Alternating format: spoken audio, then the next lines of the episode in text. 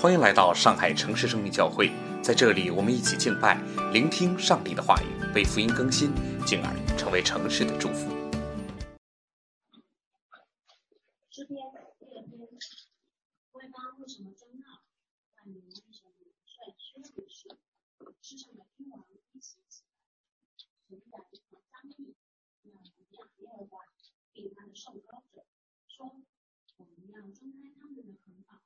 脱去他们的绳索，那坐在天上的必发笑，也必嗤笑他们。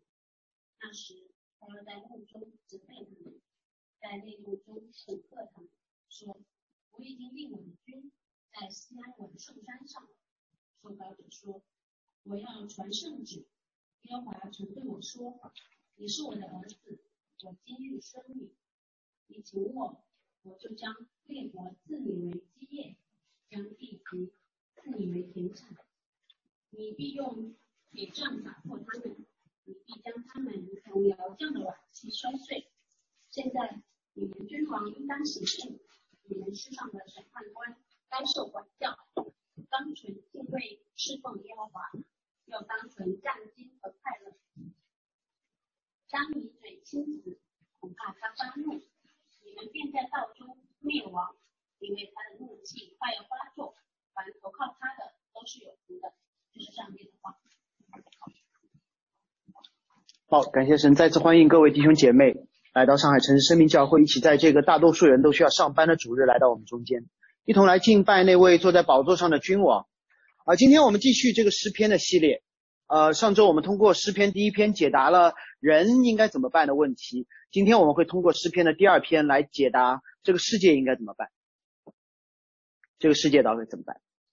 呃，我家住在古北家乐福附近，呃，意味着小区对面就有一个非常繁忙的路口，东西向是延安路，来去四车道加上一条，呃，好像碰到就会被拍照的七十一路的，呃，就是公交车道，二十四小时都不能碰这根车道。两条车道来去的当中呢，还有一个中央的候车岛，非常的宽。所以我看到很多年纪大的人过这条马路要分两次走，那么走的慢点就会赶上下一个红灯，车流人流非常的大。但是南北方向呢，那条路叫水城路，是一条小马路，北边两车道，然后到我家过了延安路就变成一条车道。所以在这条小小的车道上面会碰到什么事呢？会碰到小区门口的临时停车，会有一个办公楼的地下车库的出口，还会有从家乐福出来掉头的车，我也常常掉。而且在这条一车道的路口，过去四二百三百米又是一个红绿灯，然后过了那个路口就有很多的小区，所以你可想而知每天的早高峰，包括今天的早上，这里的路况会怎样？每一个人都在争夺自己应有的权利，不想被红灯拦在第一排的车呢，总会趁着黄灯一脚油门踩过去。结果大概率就会停在路的中间，为啥呢？因为前面的那个要转弯的车马上一脚油门就把它拦在前面，因为前面那辆要转弯的车如果要等我，也就意味着他永远过不去了。而这辆转弯的车呢，通常也是大概率就停在了我的面前，为什么呢？因为你知道现在的摄像头很精准的，只要有人在横套线上面，车冲过去就会被拍照，而不单单司机知道这件事情，所有的行人都知道这件事情。所以行人在横道线上呢，就走的特别的慢，特别的慢，非常安心的走。结果是什么？结果就是这个十字路口打了一个死结，打了一个死死的结。转弯的车顶在直行的车前面，直行的车顶在转弯的车边上，而行人拦在了所有人的面前，当中还各种各样穿着饿了么和美团的骑手。然后。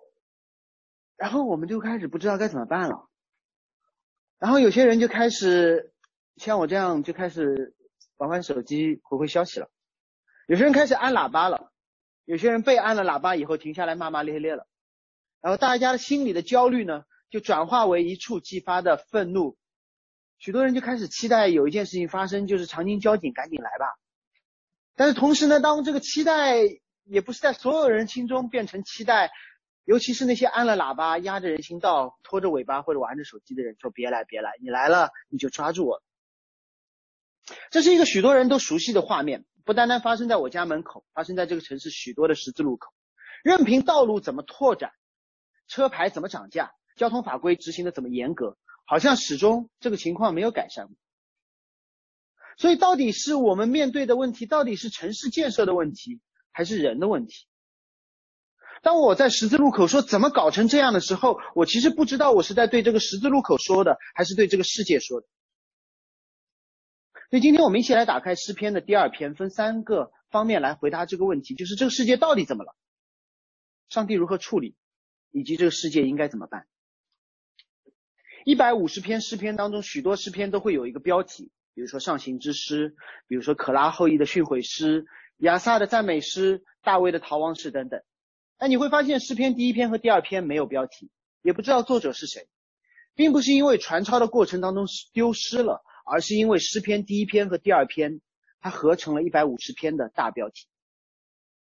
它这两篇诗篇就是这一百五十篇所有诗篇的一个大标题。这是本来是一条，后来因为保罗在使徒行传说诗篇的第二篇，才把它分开了。为什么这么说？因为诗篇的第一篇的第一节说以有福之人开始，而第二篇的最后一节是以有福之人结束，如同一个括号括起了两篇的诗篇。让人知道说这是一个整个诗篇的大前言。诗篇的第一篇聚焦在人个体性的人，而诗篇的第二篇专注于群体性的国。甚至从整本旧约的角度来看，诗篇的第一篇很像箴言的汇总，诗篇的第二篇给先知的讲论定下了一个基调。所以有的时候，当我们把圣经当成整本的圣经来看，而不是一节一节的拿出来看的时候，我们都会觉得它是极美的，是值得我们细细品味的。那我们先进入今天的经文，这世界到底怎么了？开篇诗人说：“外邦为什么争闹？万民为什么谋算虚妄的事？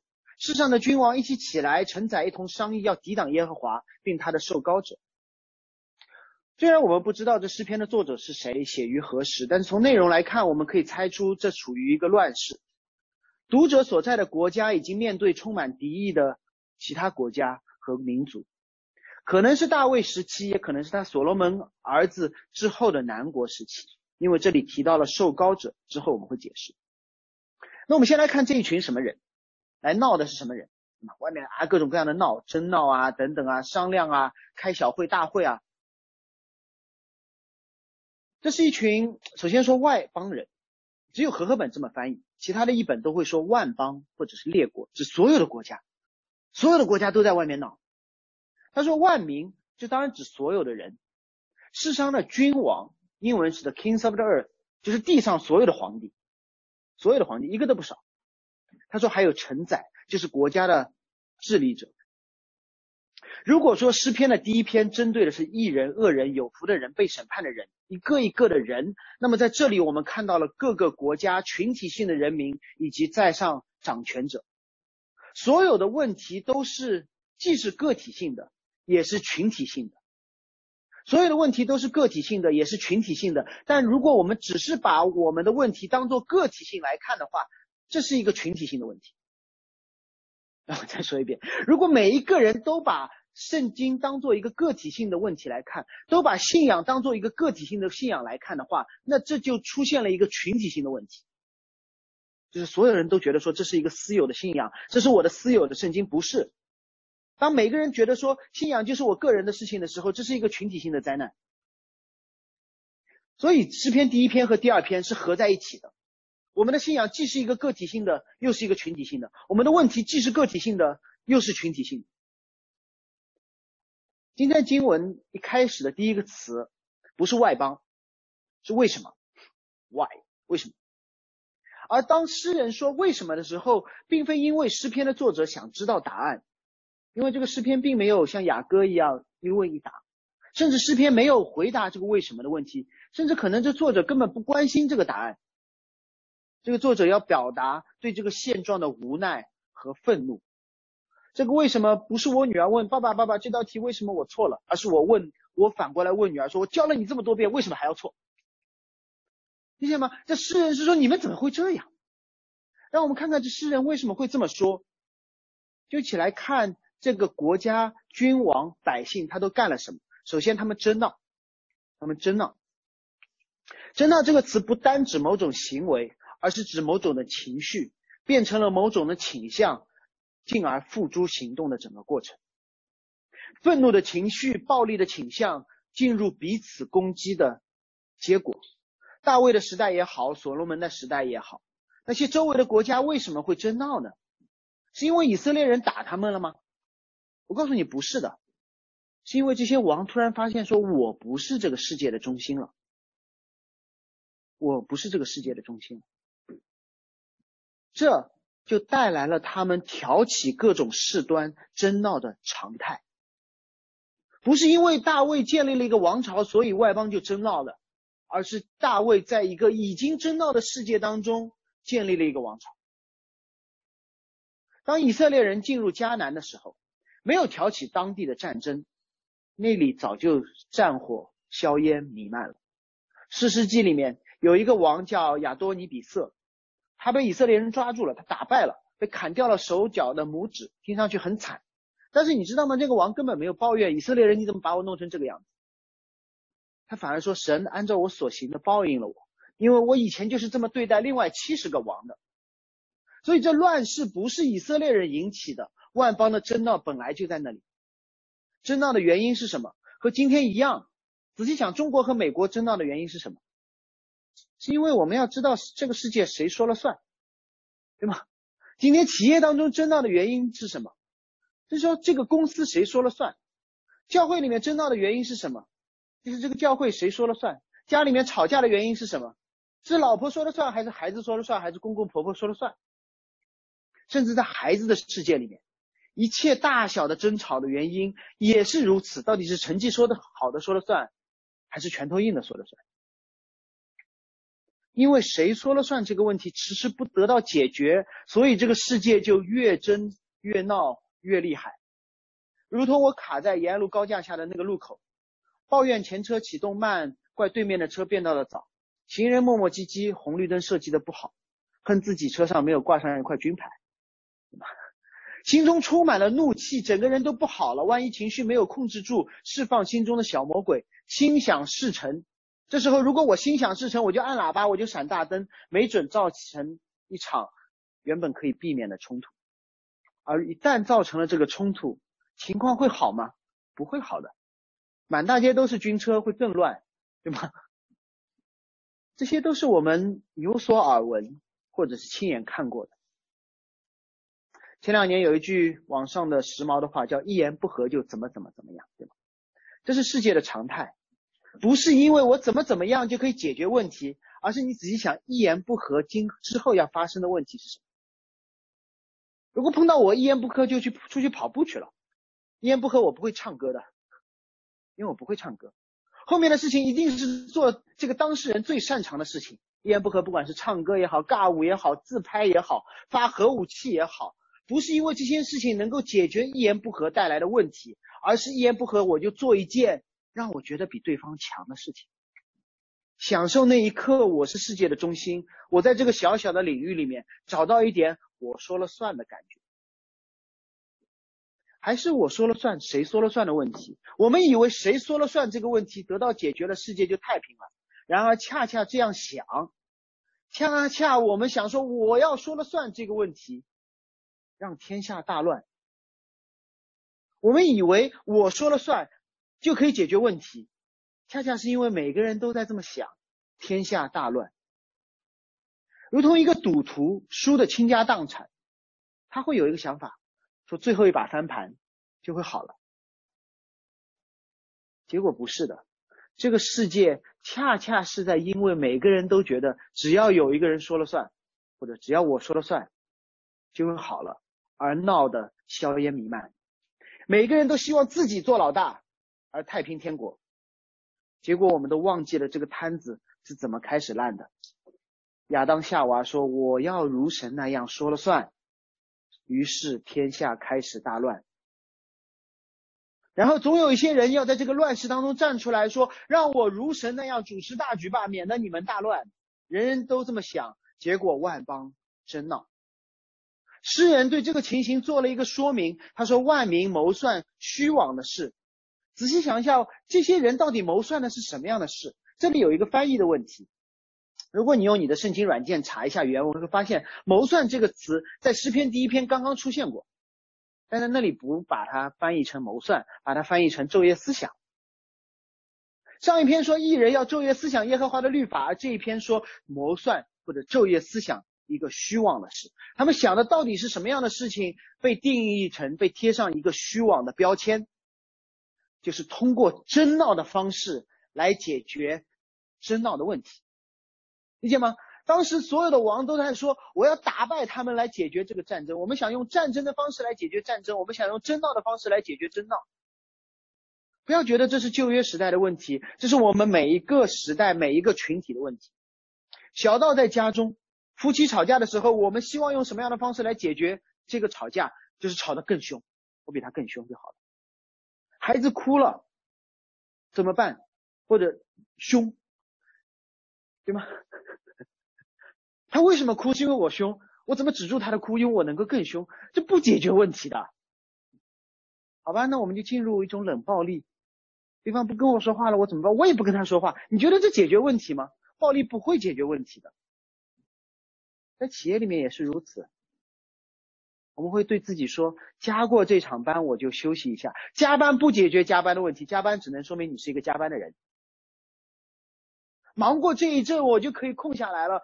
忙碌不解决空闲的问题，忙碌只能说明你是一个喜欢忙碌的人。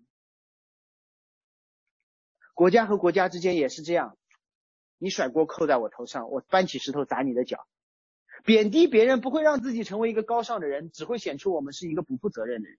逃避的问题的人，到处甩锅的人，但这就是这个世界每一个人，小到家中，大到国与国之间想的那个虚妄的事。你仔细想一想，当这一切继续下去的时候，会有天下太平吗？不会的，只会四川人打麻将的方式，叫血战到底，不会玩的。战到最后的那个人是王者吗？不是的，充其量是世界上最后一个等死的，因为其他人都被他干掉了。他所能做的事情就是一个人站在那里等死。更可怜的是，别人还就死了，死就死了。他呢，在活着的时候要尝品尝死亡的滋味，因为没有人和他在一起了。这就是每一个在这世界上的人希望踩着彼此向上爬，灭天下、统一天下的人的结局。这个叫虚妄的事。所以后现代社会里面主张的时候，跟随自己的梦想，做你想成为的人。我们彼此祝福的时候说心想事成。当你们这样祝祝福的时候，千万要小心慎用，因为当你说希望人人都梦想成真，你不会希望今天的反社会主义者不是反社会主义，反社会者梦想成真的，对吗？甚至你不希望两会期间提的所有的提案都通过的，你不会希望你的竞争对手成为他想成为的人，甚至我们会后怕。还好自己没有把当时的某种想法付诸行动的。然而我们每天想的可能都是这些事情梦想成真。我希望成为我小世界的王，成为我这个领域的王者，好像这样就可以带来天下太平了。诗篇的作者告诉我们说，这些都是虚妄的事，既不可能，也不会有好结果。这样一群人互相攻打列国，攻打的列国，彼此伤害的万民，他们彼此伤害。彼此伤害。突然有一天，他们结成了联盟，因为他们看到上帝居然让大卫所向披靡，他们愤怒了。你知道吗？以色列人进入迦南之间之前，迦南人互相打来打去；以色列人进入迦南之后，迦南人就统一起来了，因为他们说所罗门怎么可以富可敌国？他们怒不可遏。他们不是觉得，他们不是觉得说，怎么会有一个好王？而是本来他们在战争当中的时候，他们都会抱着一种想法，说我可能成为那个老大。结果真正老大来的时候，所有人都觉得说我们该怎么办？原本我们彼此争闹的时候，每一个人都觉得有机会。但当大卫一做王，所罗门一建圣殿的时候，万国来朝的结构意味着其他人都没有可能了。于是世上的君王想出了一个办法，他们一起来，他说：“来，我们开会商量，我们要抵挡耶和华。”并他的受膏者，这像什么？这像本原本班上有两个学霸，总是轮流当第一，杀得头破血流的时候，突然转学来了一个超级学霸，怎么办？原来的第一或第二变成了第三，第二和第三，于是这两个人就开始拉在一起说：“我们一起互帮互助，结成学习好伙伴，彼此督促，先把这个转学的人弄下来，往事不再提，以后的事以后再说。”旧约的历史上，一次一次彼此为仇的外邦人联合起来打以色列；人类历史上，一次一次彼此为仇的邦国，愿意联合起来打那个最强的帝国。在商业世界里面，我相信你们都看到过一次又一次的行业第二和第三合并以后要把第一位拉下马。这一次全行业联合起来抵挡耶和华并他的受膏者。这是什么意思？因为古近东时期所有的战争不是一个王国攻打另外一个王国，而是这个王国拜的神和那个王国拜的神在天上打，然后地上就反映天上的战役。当然，如果有两个拜同一个王、同一个神的国家彼此打，就是他们在争夺谁是这个神在地上的第一代理人。所以，当敬拜耶和华的以色列国在大卫、所罗门的带领下成为了当时第一帝国的时候，列国要抵挡的。不是大卫和所罗门，而是首先是他们所拜的那位耶和华神。因为我们的神被你们的神碾压了，所以我们的神要联合起来去打你的神。同时，我们要打这位神在地上的受膏者，也就是代理人，就是萨摩尔高立的那位以色列的君王。高油听上去很怪，今天把水从头上淋下来都怪怪的，何况是油呢？但这是旧约当中一个重要的礼仪。从大祭司亚伦开始，这个礼仪来确认大祭司的身份或君王的身份。所以，当诗人说耶和华和他的受膏者时，既讲的是耶和华神，也代表着耶和华神与百姓之间建立关系的那位祭司，耶和华选择去治理百姓的那位君王。那我要问一个问题：当时所有的那些万邦也好，列国也好，万民也好，多一个神有什么不好吗？一定要对着干。有一个强国照有什么不好吗？为什么一定要抵挡？是因为这个神和世界上所有的神不一样。罗马帝国说你拜所有的神，你多加一个拜我；埃及的神说你拜所有的神，多加一个拜我。但偏偏这位耶和华神说不不不，除了我以外不可有别神。那位受膏者好的时候，他从来不和外邦联合。他说只有你臣服我，我们绝不联合。所以列国外邦万邦君王承载，他说我们要挣开他的捆锁。脱去他的绳索，什么意思？因为他们消费惯了，他们习惯拜一个青蛙神，后来变成了亚瑟拉，说这样我就可以生儿养女。我们拜一个尼罗河神，后面变成了变成了那个巴利，就是下雨能够田产富饶。我们做消费者做惯了，我们绝对不能让你来管我。我们可以消费大卫，我们可以消费所罗门，但绝对。不能让你来管我，我们可以接受你是一个厉害的神，但是我们不能说除了你以外不可有别神。我们可以接受你是众多信仰当中的一个，但我们不能接受你是那唯一的真理。所以你就知道为什么耶和华并他的受膏者在整个的国家国家之间成了众矢之的，因为这个信仰不是一个消费者友好的信仰，而是一个彻底要征服你的信仰。与此同时。你会发现，我们总被一些东西捆着，要么是上帝的律法，要么是消费主义的律法。消费主义不是释放我们，而是换一样东西捆住我们。当这些人、这一些外邦的君王，他们有一个假象，觉得说我可以随便选神，但是他们忘记了，你可以随便选神是另外一种捆绑。你总觉得你的神龛上缺一个神，你总觉得有哪一个庙没有去拜过。要么听神的话，要么听魔鬼的话，一样的道理。你要么被神的道捆绑，要么对魔鬼的报被魔鬼的道捆绑。神的话是什么？说神说你要听我的。魔鬼说什么？魔鬼说你要听自己的。于是我们说，对，我们要听自己的。你觉得你是被魔鬼捆绑还是被神捆绑？你觉得你到底是听神的还是听魔鬼的还是听自己的？神说你要听我的，魔鬼说你随便，你听自己的好了。这不是一个好消息。这是一个大谎言。这个世界怎么了？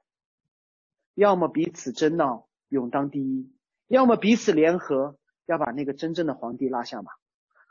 这个世界怎么了？其实很简单，人人都在继承亚当夏娃的罪，被罪捆绑，人人都要做主做王，大家都被这样的一个假象所捆绑。甚至在旧约当中，以色列人让萨母尔跟神求一个王，他没有说我要求你做王，我说要求一个外邦一样的王，我要求一个跟外邦一样的王。耶和华神道出了其中的缘由，是因为以色列人希望一个有任期、会讨好人，万一不讨好人可以被推翻的王。就是不要一个主宰一切、永不卸任的王。问题不在于这个王，而是因为这个世界真的从来没有见过一个好王。我们怕，我们是吓大的，我们害怕，害怕上去一个人如果永远不卸任，万一他坏了怎么办？他变了怎么办？他不好怎么办？我们被一个不断变化的律法所捆绑，就以为有好的可能性。其实。我们是在不断的脱离，扔掉一个不变化但帮助我们更好生活的律法。神说：“我给你一个完美的、不会变化的律法。”结果人说：“我希望一个不断变化的，让我随心所欲的律法。”那么，当全天下兵临城下的时候，耶和华和他的受膏者反应是怎么样的？全世界都来攻打我们了，大家挺吓人的。这是我们要说的第二点。神的反应是什么？全世界惊人的一致围攻。第六节说：“那坐在天上的必发笑，主必耻笑他们。”坐在天上的那位好像没有什么害怕，也没有进入防守状态，甚至连站都没有站起来，还坐在那里。他不单单坐在那里，他还笑了，还耻笑了。好像一群人在微信群里面开始讨论，当着群主的面开始讨论，说我们要踢掉这个群主。我们吐槽说这个群主规矩太多了，不让我们畅所欲言。这群主还说不能刷屏，不能带货，不能随便发红包。于是大家开始讨论，说我们要挣开他的捆绑，我们要脱去他给我们的捆锁。我们要么举报群主，要么这群人扔一个二维码进来，我们重新组个群。你应该了解，如我像你们玩微信玩久了，你会发现常常会发生，一言不合就开个新群，然后呢？某一个群友变成了群主之后呢，过了没多久又被踢掉了，然后又开新群，这就是万邦争闹的样子啊。结果这个群主看到以后什么呢？他就很无奈，他说：“你们在干嘛？你不知道我的名字叫张小龙吗？”然后他就扔了一个表情包进去，张小龙是微信的发明者，然后扔这个表情包进去叫呵呵。所以这就是神他他看到外邦争闹的样子，你知道吗？他说：“你们不知道我是谁，你们才会这样干。你们知道我是谁，你就绝对不会这样干。”有一位牧师在解释这段经文的时候，他引用了旧约另外一处，他说：“当上帝的城池被兵临城下的时候，如同众人在建造巴别塔的样子。上帝从天上往下看，上帝不再看一群人要围攻他，上帝在看一出闹剧。”他说：“怎么会这样呢？所能做的就是忍不住笑出声来。”不止笑出声来，神说：“我要在愤怒当中责备你们，在烈怒之中之中惊吓你们。你们是不是不知道你们围攻的是谁？我帮你们回顾一下历史。这位耶和华神曾经对其他的城干了些什么事？神曾经降烈怒在索多玛和俄摩拉，结果瞬间这个城市就变成灰烬了，连回头看一眼的人都死了。当摩西对法老说：‘我要带以色列人出去拜一拜耶和华神。’法老。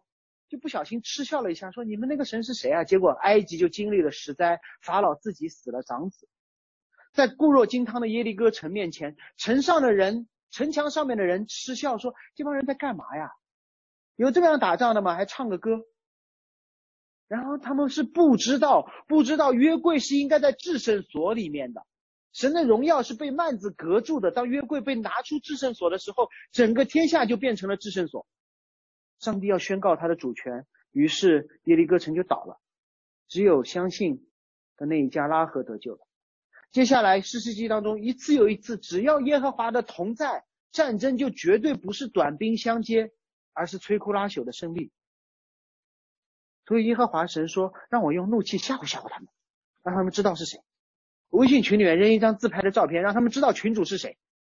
你们注意一点，不要想着踢群主。”我随随时随随时时消你们的号。甚至在这时，我们都看到了上帝的恩典。神说：“我吓唬他们一下。”神说：“我没有灭掉他们。”如同我过十字路口过了停车线的时候，有个警察瞪我一眼，回去。你说这是好消息还是坏消息？绝对是好消息。他翻后面那个小本子走过来，那才是吓人的事情。耶和华没有立刻审判这些万国和列邦，而是让他们看一看责备的怒火是怎么样。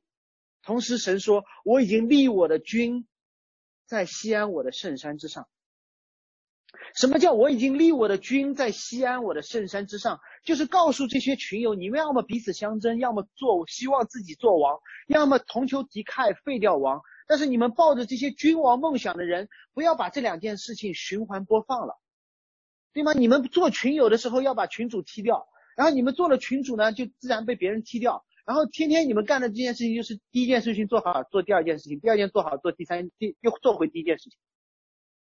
他说不要了，我已经定了，你们别反了。我已经定了谁是真正的君王了。清宫戏你们都看过的，各个阿哥联合纵横勾心斗角手足相残，为了什么？为了成为太子。为啥大家都喜欢看清宫戏？因为跟我们的故事像嘛，代入感强嘛。结果这时候皇上说：“我早就定好了，名字都写好了，真正的王早就敲定了，你们别再闹了，你们别再闹了，再打打杀杀。”不改变结果的，神早早的定下了受膏者是谁，然后通过经历争闹来凸显他的身份，显出耶和华神是历史的主宰，耶和华是超越世界上任何一位王的神，是历史的主宰。第一位读者，第一读者读到这里，他们明白诗篇第二篇的作者他在说什么，在说大卫。如果你们熟悉旧约，就知道萨母尔记大卫是什么时候被先知萨母尔受膏的？是他打赢仗的时候吗？不是，是他还做小牧童的时候，是所有人都不认识他，连他爸都不太认识他的时候，对吧？他爸真的不太认识他。萨母跑到耶西的家里面说：“你有儿子吗？我要看看哪个是王。”然后他说：“啊，一个两个，哎，这个挺帅的，哎，这个挺高的，妈，这个学习好，这个怎么怎么，一个一个个过去。最后萨母说：不对啊，神说王就在你们家里啊。”还有没有儿子？哦呀，总算这个爸爸想说，哦，想起来了，那个还有一个放羊的在外连他爸都觉得这个小孩不像。结果萨母一看说就是这个，然后他高立了大卫。大卫那个时候做王了吗？做王了，真正做王了吗？没有做王。结果他打败了歌利亚，做王了没有？他成了王的一个奴隶奴仆。然后他杀死了万万，那个王杀死了千千，他做王了吗？没有，他反而被扫罗追杀。大卫没有靠自己的战斗力做王，大卫真正成为王是因为上帝高了他。扫罗开始争闹，愤怒的追逼他，大陆大卫一路逃啊逃啊逃，可能那个时候他自己都不相信，说到底有没有搞错呀？萨马有没有搞错？然后他带了一群人躲到了一个山洞里面，经历了这一切苦难之后，大卫终于做王了。那时他受膏者的身份被彻底的彰显了出来。这时候真正了解历史的人不会觉得大卫很棒的，因为大卫在最棒的时候没有坐在王位上面。大家会赞叹说他真的是那位上帝的受膏者，上帝你太牛了！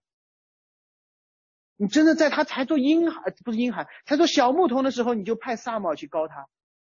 经历了这一切的争闹，让他显出你的荣耀。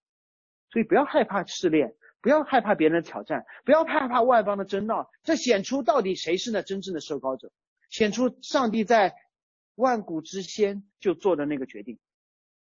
诗人用这段历史提醒外邦的君王，歌利亚、扫罗，他们都觉得可以打败大卫，因为他们看到了大卫的矮小。但是他们没有打败大卫，因为大卫被上帝所高立。神早就预定他为君王了。此时此刻，你们希望抵挡耶和华和他的受膏者，对不对？对不？对不起，如同大卫那样，这个君王早就定了。这个君王早就定了，不是你觉得你是歌利亚，你打不败他；你觉得你是扫罗，你打不败他；你觉得你是任何的一个国家，你都在历史当中看一看，胜负不是因为军事能力决定的，胜负是由上帝决定。然后镜头一转。说话的从耶和华神带他们回顾历史，变成了那位受膏者。受膏者说：“我要传圣旨。耶和华曾对我说什么？说你是我的儿子，我今日生你。”这位受膏者到底是谁？似乎前面一直在说大卫，但此刻却不像是大卫。他说自己是耶和华的儿子。准确的说，是耶和华对他说：“你是我的儿子，我今日生你。”那我们要跳出来一点点，做一个字词的研究。许多人都会问说：“上帝有儿子，那上帝老婆是谁？”那你们相信基督徒做久一点，或者都会问这个问题：上帝老婆是谁？我想说，这不是圣经的读者会问的问题，这不是圣经的读者会问的问题，这是，sorry，我的耳机，照顾一下网上的同学们，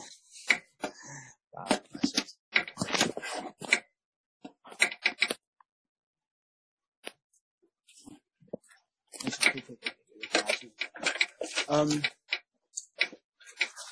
这不是上帝的儿子是谁这件事情，上帝的儿子，那么上帝有没有老婆这件事情，不是第一读者会问的问题。如果你如果你和我们一起看过圣经当中的家谱，当说到儿子的时候，未必是直系的儿子。马太福音开篇是耶稣是大卫的儿子，是亚伯拉罕的儿子，也指后裔。所以你就知道说，当我们看儿子这个词的时候，我们不要简单的用今天的眼光来看。我们需要换一个眼光，但这不是诗篇当中要说的意思。旧约当中说生儿子，强调的不是我们理解的十月怀胎。如果你理解旧约或者是新约的读者，他们怎么读儿子，你就会知道为什么耶稣是上帝的儿子，而玛利亚不是上帝老婆。当我们今今天说儿子问题的时候，我们强调的是血统，是 DNA，是法律上的抚养权。但这些概念是近现代才出现的，旧约当中没有这个概念。在那个时代，当我们说谁是谁的儿子的时候，意味着我在做我父亲的事情。这是我们这个时代当中理解困难的。我不知道在座有多少人自己的职业和自己的父母会一样，有吗？我妈干什么，我爸干什么，我也干什么。你看没没没什么嘛，对吗？为什么？因为今天有大学，有职业培训，有很多人愿意做你的师傅。但在古时，所有的职业培训都在家中完成。都在家里面完成，所以子承父业，祭司的儿子是祭司，木匠的儿子是木匠，渔夫的儿子是渔夫。耶稣是木匠的儿子，说明什么？耶稣就是木匠。同时，这个儿子还有不单单是子承父业的问题，还包括他会继承这父亲所有的财产的那个人是儿子，不是儿子继承父亲所有的财产，是继承父亲所有财产的那个人就是儿子。当上帝对亚伯拉罕说我要大大的赏赐你的时候，亚伯拉罕说你赐我什么？我没有儿子。然后亚伯拉罕补充了一句，他说：“难道你指的是我家里面的那个管家以利以谢吗？”因为亚伯拉罕知道说，如果我没有我儿子的话，我所有的家业全都会由那个管家我家里面的那个以利以谢继承。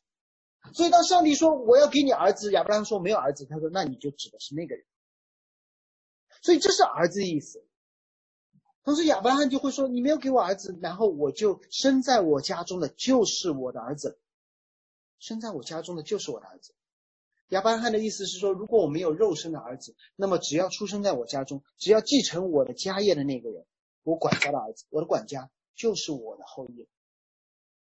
所以你可以理解儿子的意思到底是什么？在旧约当中，儿子的意思是父亲做什么我也做什么，父亲的全部产业由我来继承。这就是儿子，而生这个词，简直水深之处。教会历史上面已经吵了几百年了，专门写了一个加坑敦信经来解决这个问题。你们也知道，如果你们前两天在退休会的时候，你知道讲教会历史，我就刹不住车。所以我只提一点：耶和华神要产生一个东西，通常圣经里面他用什么动词？他说神创造天地，耶和华做主语时候，他要产生什么东西？圣经里面用的那个动词是造，而从来没有用过生这个词。造是无从无到有，产生于时空之中，而生则区别于造。加克顿信经说，在万事之前为父所生，所以这个儿子不是从无到有出生，啊，不被造在时空之中的。而是在万事之前的，我知道我们我们的想象力，我们的三维或者四维空间的想象力已经限制了对这段经文的理解，因为它在时间之前，而我说前的时候已经在时间的概念。所以很难。呃，用我们有限的语言来解释这个无限的奥秘，就是起初之前，在有时间之前，就有了这个儿子，就有了这个儿子。生这个词为了表达这个儿子是和耶和华神一样自有拥有的，所以你可能会想到这个儿子这位受膏者应该不是大卫，而是另有其人，可能跟大卫挺像的，大卫反映他一点点的样子，但他是另有其人。接下来我们看到这个儿子的继承内容，我们就更清楚，他不是大卫，他会将列国赐你为基业，当地将地级赐你为田产。大卫或以色列人历史上的任何一位王都没有做这样的继承，而同时在这一切当他继承全地的时候，这个儿子说：“你必用铁杖打破他们，你必如同窑匠的瓦器一样摔碎。”这是上帝把以色列人把地级赐给这个儿子的时候要做的事情。神说：“我要给你一个旧世界，我要打破这个旧世界，我给你一个新世界。”我不知道听到这一切描述的时候，身处这个旧世界的人会怎么想？人们可能会厌倦了此刻的征战，希望一个王出现，一劳永逸的结束这场战争。人们会对自己不是那个最终的胜利者而心有不甘。人们会对台上的那位王心存怀疑和担忧，人们会期待新旧世界的交替之时，自己别成为那个被打破的旧世界的一部分，而偏偏似乎我们已经是这旧世界的一部分。开个车你就知道，过个马路你就知道，我们自己心中的这些争闹是什么样子。所以最大的问题，当人在纠结的时候，最大的问题就是这个受高者，这个儿子。这个上帝说今日所生的到底是不是真？如果是真的，算了，不管我是被打碎的还是经历那个新世界，也就是定了。我们家旁边有很多不错的日料店，彼此竞争多年，有百分之三十没有活过这次疫情，都关门了。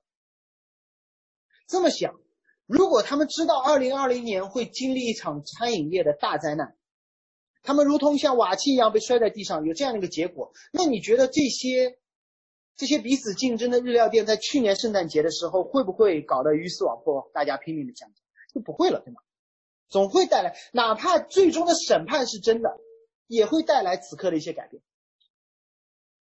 同样，呃，让我用美国的例子，这样比较安全一点。如果有人知道，如果现在美国人都知道下一任总统。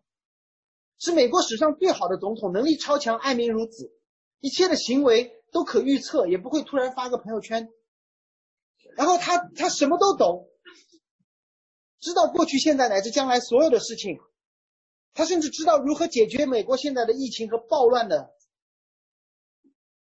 出路。这件事情他做总统是这次大选之后。那么，如果这件事情是必定产生的。那么会不会让今天的美国人彼此之间更加的友好一点？我相信会的。所以不管这个审判是可怕的还是美好的，总会带来一点点的改变。我们关键要知道说那个审判到底是不是真的，那个旧世界是不是会被打碎，那个新世界会不会真的来到？所以你知道吗？无论是一个新世界降临的好消息，还是一个旧世界会被打碎的坏消息，只要是确定的，就必定改变我们现在的生活方式。这个受膏者，这个儿子显然不是大卫，不是所罗门，更不像是所罗门的儿子们，因为他们开始彼此的争闹，十二支派开始彼此的争闹，外邦联合起来与他们争闹。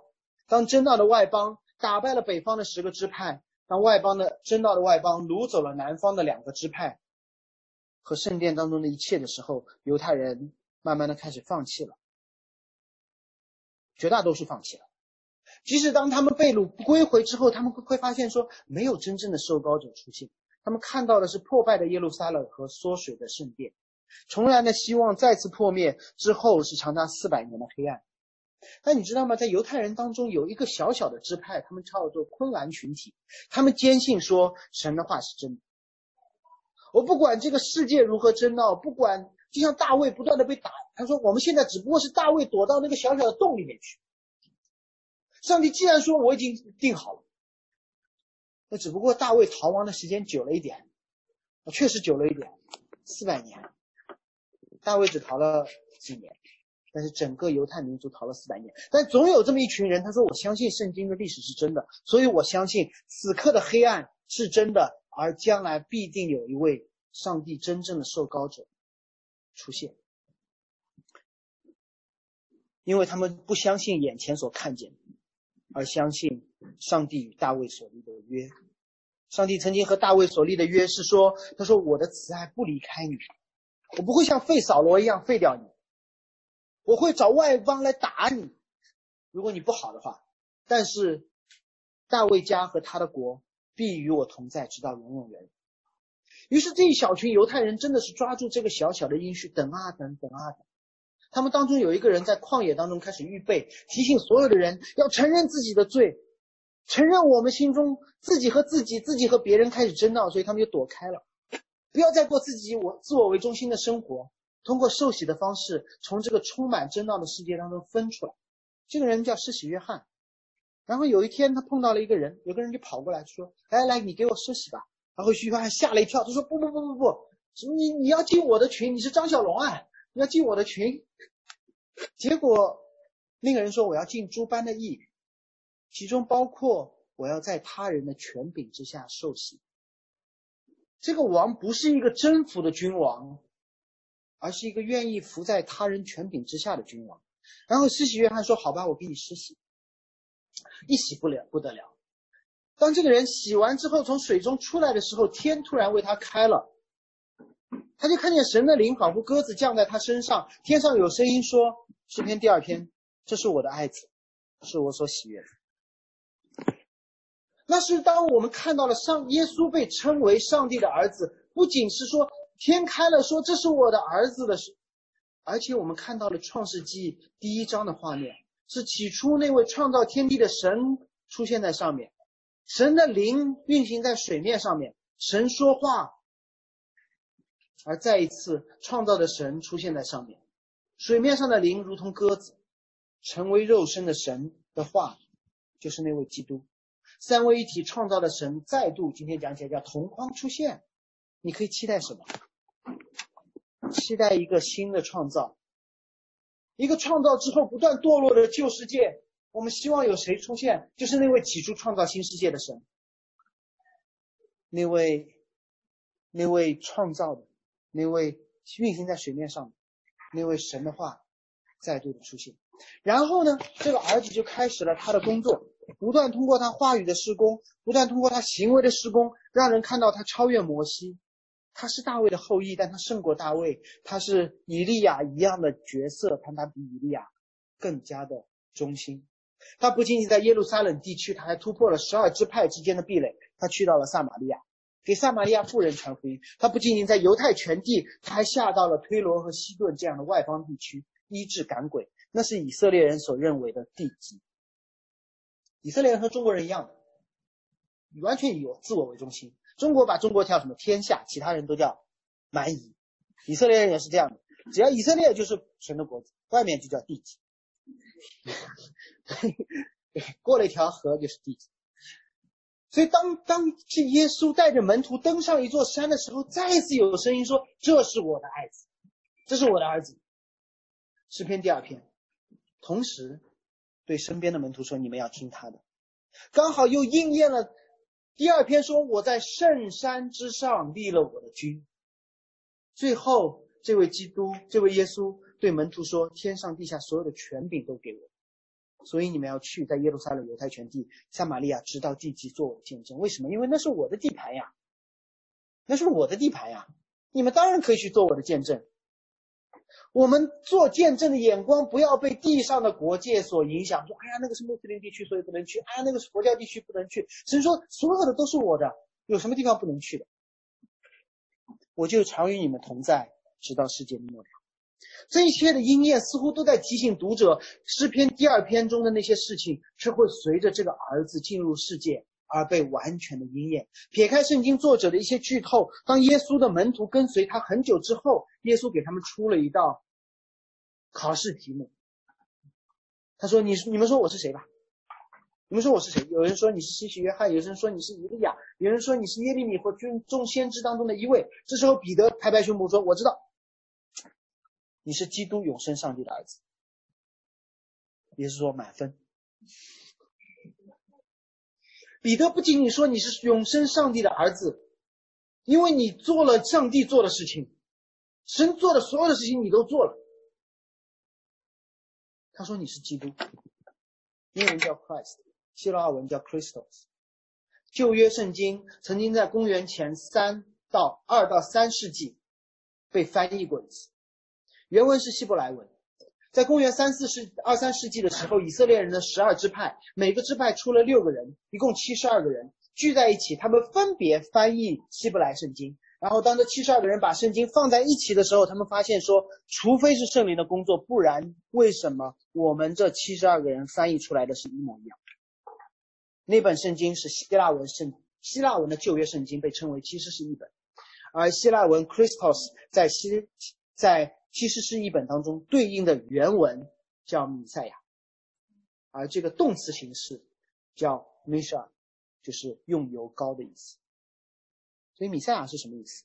米赛亚就是受膏者，动词做名词。受膏者是什么意思？基督这三个词是同一个词。耶稣基督就是上帝的儿子，就是受膏者，就是弥赛亚，就是这里所说的神所立的那位受膏者。那么坏消息来了，整个世界要被打碎，如同窑匠的瓦器一样被打碎。那我们怎么办？我们怎么办？说高德来是很好啊，他做完很好呀。结果我发现我是在城门外面去闹的那群人，那岂不是完了？耶稣在他的一次医治当中做了一件很奇怪的事情，就有一个人瞎了，瞎了，然后耶稣干了一件什么事？耶稣没说看见，耶稣把唾沫唾在地上，然后开始和泥，和泥，然后呢，把这个泥糊在了这个人的眼睛上面。耶稣是一个行为艺术家，不要觉得泥有什么特点，是他的这个行为有很重要的特点。在约翰的记载当中，约翰没有用一个尘土这个词，他用了一个很特别的词，他说耶稣用陶土来糊在他的眼睛上，他没有简单的说他用泥土。虽然有些有些英文有些翻译中文好像是用尘土或者泥土，但你如果你去看一些比较好的翻译的时候，他没有用英文 dust，他用 clay，c l a y。他说耶稣用陶土糊在了他的脸上。耶稣在做一件什么事情？耶稣说不是打碎你们的事情，我是那个先知所说的陶匠，我要把你们重新合起来。你我不用你们打碎，你们已经碎了。我不用打碎，你们已经碎了，你们的真道已经把你们打碎了。上帝只要任凭这个世界这样堕落下去，这个世界就已经碎成渣了。而这个分崩离析的高峰，是在十字架的时刻，因为那一刻，常常与总与神同在的那位儿子碎了。先知。以赛亚说：“他被藐视，被厌弃，多受痛苦，常经忧患，被藐视，好像被人掩面不看一样。别人和这位神彻底的隔绝了，但是他诚然担当我们的忧虑，背负我们的痛苦。我们以为他受惩罚，被神击打苦待。就那个仗，最后没有打在我们这些瓦器之上，打在了那位基督的身上。所以，你带着诗篇第二篇的眼光来看。”耶稣的生平，我们会看到越来越多的应验。列国的争闹是什么？是当天那时得到天下的罗马帝国和代表过去得到天下的以色列国彼此的争闹。所以以色列人会说：“我们什么时候？耶稣，你什么时候帮我去打罗马帝国？”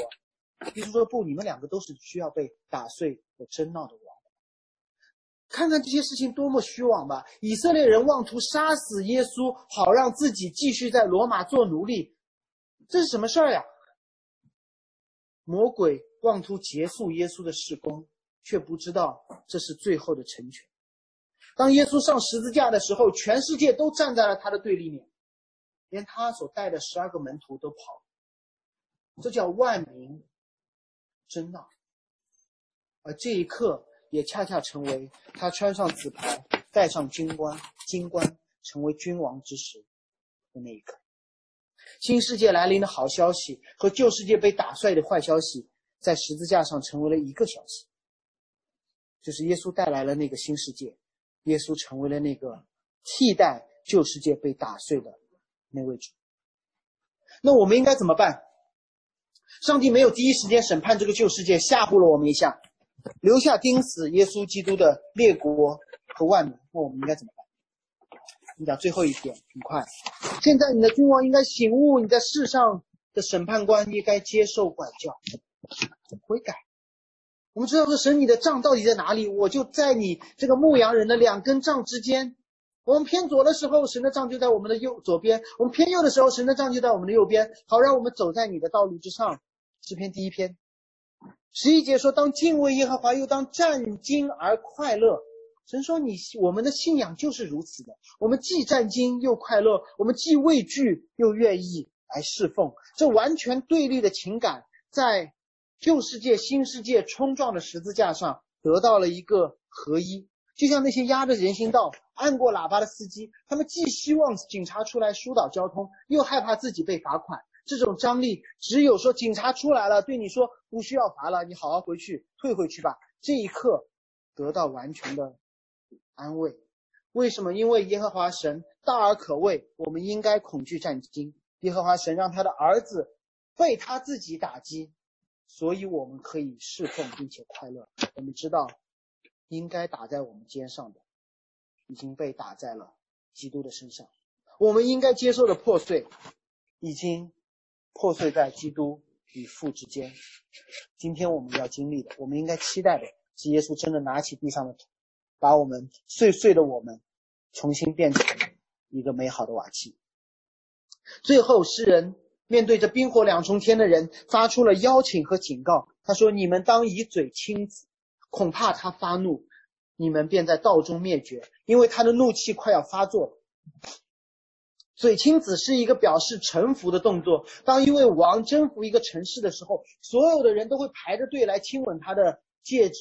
或者身上某一个角，或者是别的地方，来表示效忠。大家希望说赶紧让我亲到，就说明他知道我是你的人，我是你的人。因为如果你没有亲到，就变成奸臣逆党，没有第三条路。诗篇第一篇没有第中间的道路，你要么是跟随神的，要么是远离神。最后诗人说：凡投靠他的都是有福的，凡投靠他的都是有福的。这个世界对每一个人都说我们要成为强者，于是世界成了弱肉强食的世界。这个世界人人都希望别人来投靠我，于是这个世界成了人人都以我自我为中心的世界。而基督成为那条全新的道路，成为那个不一样的王，不是一个围攻别人的王，而是一个被围攻的王；不是一个以暴力方式取得身份地位的王，而是一个被暴力击打变得毫无地位的王；不是寻求自己的荣耀。而是唯独尊父的旨意。当一个混乱的世界当中进入一个这样的君王的时候，你知道吗？那个似乎不可逆的恶性循环才会被打，才会被打破。在路口的那个死结怎么被打破？是有一个人愿意放弃自己已经占据的好位置，说我开始退，我放弃我的权利，放弃我已经拥有的那些利益。当有一个人这么做，会有两件事情发生。首先，有一些人马上占据有利地位，继续把车开过去。但是有一些人会发现说，只有这个方法才能打开这个世界。有一些人就选择，我也退后一点，我也退后一点，我去效法那个第一个退后的人。我们会效法那个第一个做一件他不需要做，但是对整个的系统有好处的事情。耶稣说，这是天国降临的方式，从一个自我牺牲的王带出一群。愿意效法他，放弃自己应得利益的人，建立一个在地如同在天的王朝，这叫教会。教会不是一个以自我为中心的群体，是一个以基督为中心，进而以彼此为中心的群体。我们面前就是两条路，不再是对我们有利和对我们有损的路，而是那位受高者一样的谦卑之路和列国的君王一样的争闹之路。神改变了这个游戏规则。在北京有一家店叫清风包子铺，一般人不会请，对吗？我相信你们在座的工作好一点、企业好一点的，不会请你的客户去吃包子的，因为这个世界早先的规则是什么？那个是随随便便的一顿饭，结果呢，这个国家的王去那里吃了一下，最高礼遇就是带你去吃清风包子，有一段时间，为什么？是因为大家都希望我做一件跟那位王做的一样的事情。所以在座，如果你认为是基督徒，不要觉得自己谦卑，自己被人打击，自己受吃苦，自己付出一些东西是吃亏了，没有，是你在做和那位受高者一样的事情。因为那位受膏者进入这个世界，不是单单要救我们，他要救整个世界，他要改变这个世界所有的规则。我想我在他们这，在一个一个基督徒身上看到基督的样子，我们就会改变。如同福音书记载那样，耶稣的行为证明他是上帝的儿子。我们也可以用我们的行为来证明我们所信的那位上帝是真的，我们是那位上帝所收养的儿子。我们让人看到，在教会身上看到与基督联合到底是什么意思。求主帮助我们效法他，成为天国的一员，成为天国降临的一部分，让人在我们身上看到基督所做的，我们也照样做。这样说不定有更多的人也加入这个群体，一起祷告。主，我们感谢你，你通过历史，通过此时此刻，让我们看到这个世界的问题。这个世界的问题就是我们的问题，因为我们是这世界的一部分。我们彼此争闹，我们希望做王。感谢主，通过圣经，通过耶稣基督的应验，让我们看到一条出路，不是拼了你死我活，成为人上人，而是。选择谦卑，选择选择沉默。主让我们在争吵的时候成为那个首先沉默的人，让我们在争闹的时候成为那个愿意吃亏的人。这不是一件羞耻的事，而是一件效法那位起初就被受高做王，并且必将来做王的那位真正君王的事情。感谢主，让历代的教会开始效法这位受高者。福音就渐渐的传到了地极，传到了中国。求主让我们成为这天国使命的一环，从我们每个人拥戴你这位王开始。这个过程是一个门福的过程。奉耶稣基督之名祷告。